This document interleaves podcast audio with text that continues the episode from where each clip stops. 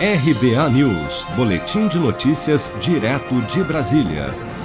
A Comissão Especial da Câmara dos Deputados aprovou nesta quinta-feira, por 28 votos a 18, o texto base da proposta de emenda à Constituição da Reforma Administrativa, que segue agora para votação no plenário da Casa.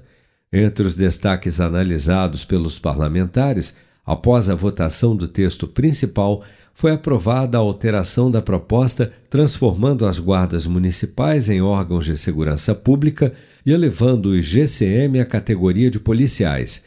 O texto aprovado pelos deputados também prevê a ampliação do prazo dos contratos temporários de servidores públicos de seis para até dez anos, o que, na visão do deputado Rogério Correia, do PT de Minas Gerais, irá acabar no futuro com os concursos públicos e com a figura do servidor público estável.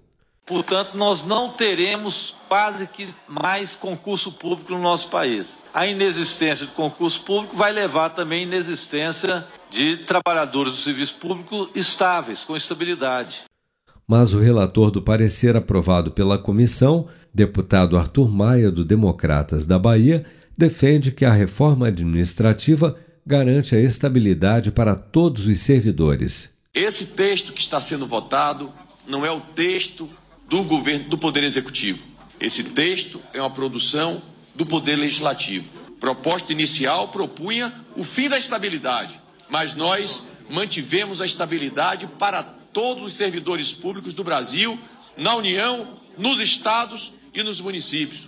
O texto de fato mantém a estabilidade mas também indica a possibilidade de redução de jornada de trabalho e de salários de servidores públicos em até 25% em caso de crise fiscal.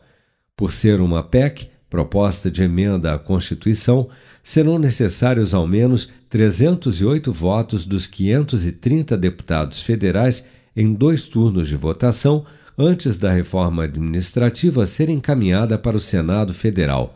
Mas fontes no Congresso afirmam não haver votos suficientes para sua aprovação no plenário da Câmara, dada a impopularidade do tema junto aos servidores públicos há praticamente um ano das eleições.